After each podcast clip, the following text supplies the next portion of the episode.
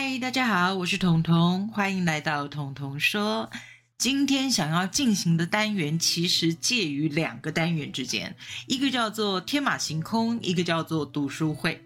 你们知道我才开了读书会这个单元，但是今天这个主题呢，我要结合另外一本书来说，所以好像不能放在读书会里。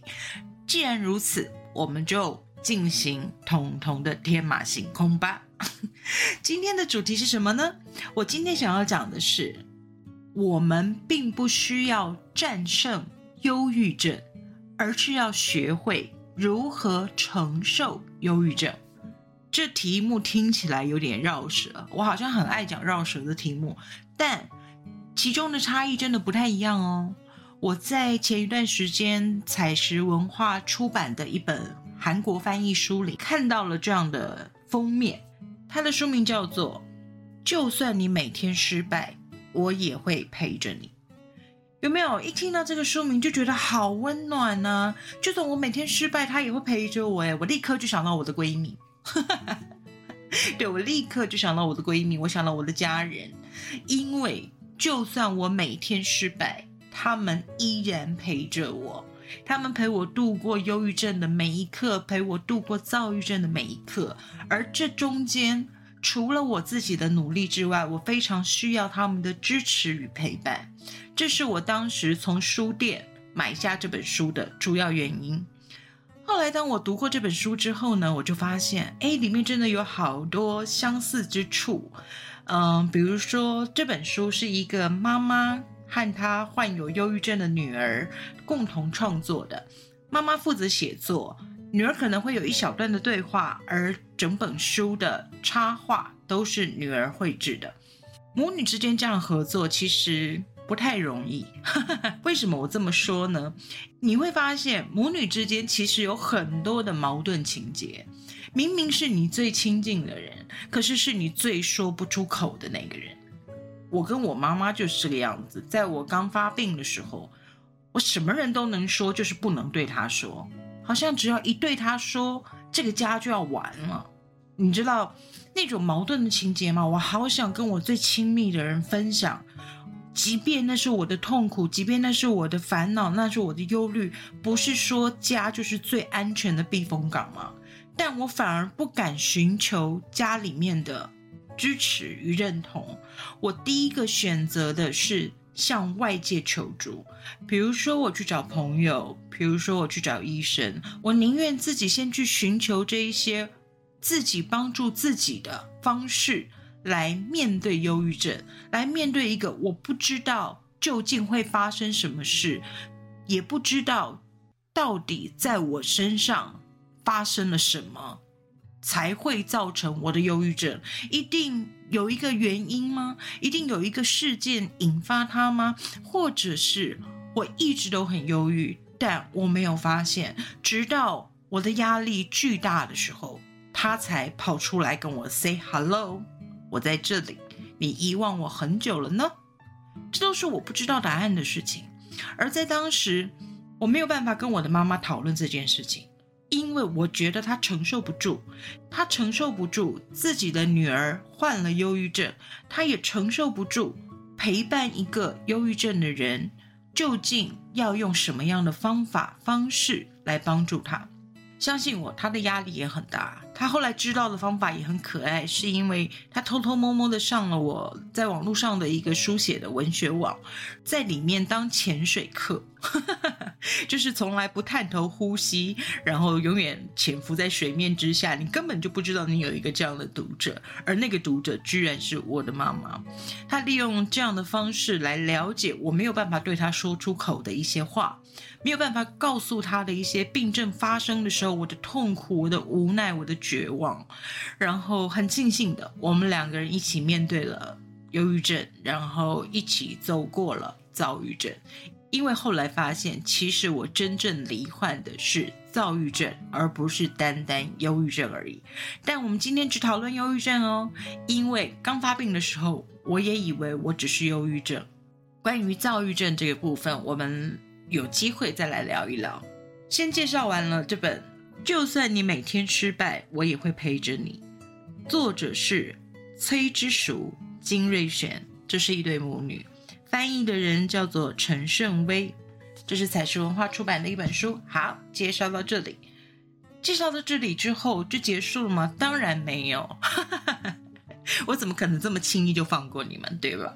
而且你们一直嫌我说的太短啊，所以我今天会录的长一点。我要说，在我读完这本书之后呢。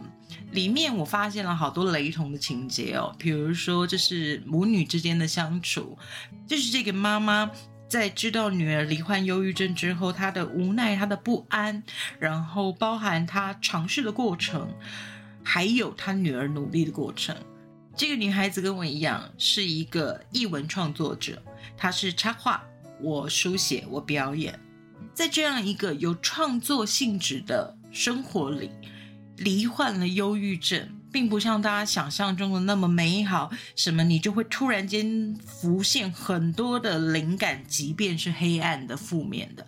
No no no no no，你知道吗？在重郁的时期，你是连思考都没有能力的，也就是你会像一滩烂泥一样瘫在那里，然后你不知道你能做什么。除了瘫在那里以外，你觉得很痛苦，你觉得你想要死了算了，一了百了。我告诉你，重郁症的时候，你连去执行死亡这件事的能力都没有，这件事情需要的精力你都没有。最害怕的是什么？最害怕的是忧郁症稍微好转的时候，也就是他仍然忧郁，但是他有执行的能力。他有执行计划的能力。当他的计划是死亡的时候，那就很可怕了。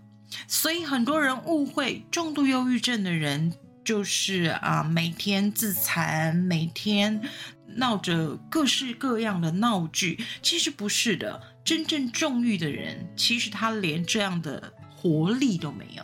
在那样的一本书里面，我读到很多跟我自己雷同的想法跟雷同的故事。我曾经说过，感官记忆对表演者是一个必要的基本能力，但是在我发病的时候，它成为我最恐惧的来源。当眼泪没有缘由的落下时，我就要失去掌控情绪的强大意志。你知道，当时害怕跟哀伤只在一线之隔。而为什么我说我看到那本书名的时候，我的感触那么深呢？我曾经在我的一篇文章里面说到一句话，我说。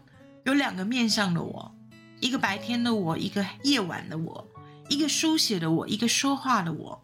我的其中一个名字叫做天使，另外一个面向的我叫做恶魔。那么我就想问了，叫做天使的我就很善良吗？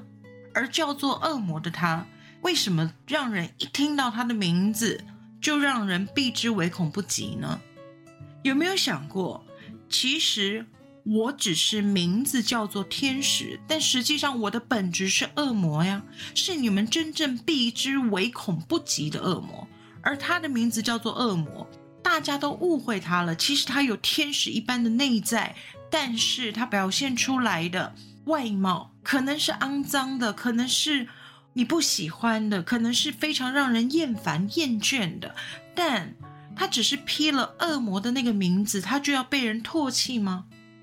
那只是一个名字，对吧？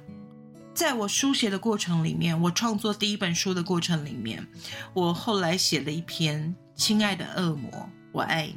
那一篇文章大概是这样的：一直以来，我跟你，也就是叫做恶魔的你，两个人相处在一起，一起玩耍，一起哭泣，一起欢笑，一起生活，一起感受。但是某一天，我突然间发现。哦，你哭得太厉害了，你悲伤的太厉害了，你忧虑的太厉害，你焦虑的太厉害，你让我觉得我无法承受了。于是，名字叫做天使的我，想尽办法躲开，想尽办法切断我跟恶魔之间的联系。但是我忘了，我们两个是一体的，我们两个都是我的面相。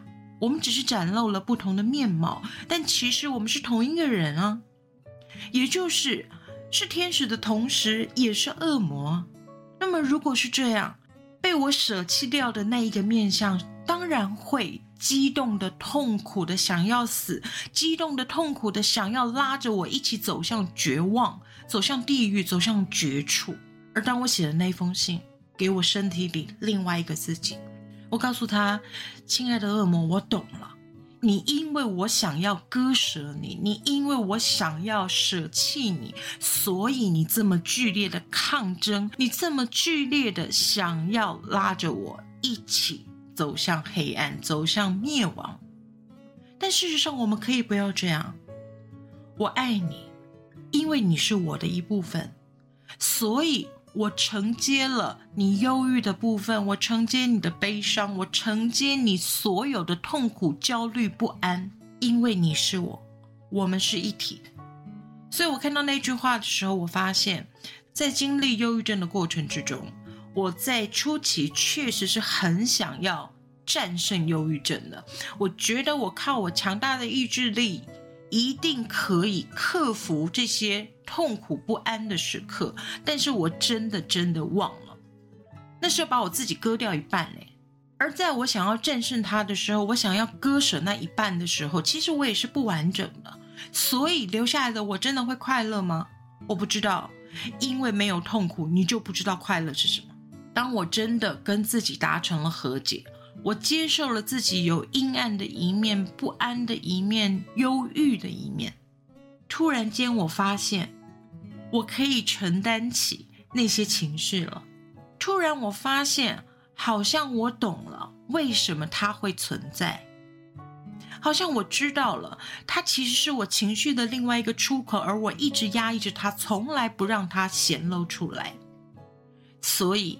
不是要战胜忧郁症，我们不需要去当一个战士，我们不是要去打仗，我们只要告诉对方：“嘿，我们和解吧，我们互相拥抱，互相接受对方的存在，并且接受彼此给予的温暖。”天使跟恶魔其实本来就是同一个人呢。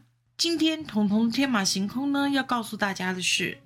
如果你自己患有忧郁症，或者你的身边有罹患忧郁症的朋友，请告诉他们，请帮助他们，让他们知道，我们不是要去打仗，我们是要去更了解自己，更接受自己，更接纳自己。如果连我们自己都无法接受自己了，还有谁能来接受我们呢？对我希望带来一些希望。身处忧郁症的时候，身处那些困顿的时候，身处绝境的时候。试着想想，还有没有一种可能，其实我们也是有求生的欲望的。那么，紧紧的抓住你那一点点、一丝丝求生欲望，让自己有机会再呼吸一口，有机会再试一次，好吗？好，不要战胜忧郁症，而是要承受忧郁症，承担忧郁症。今天的彤彤说就到这里。我们下次再见喽！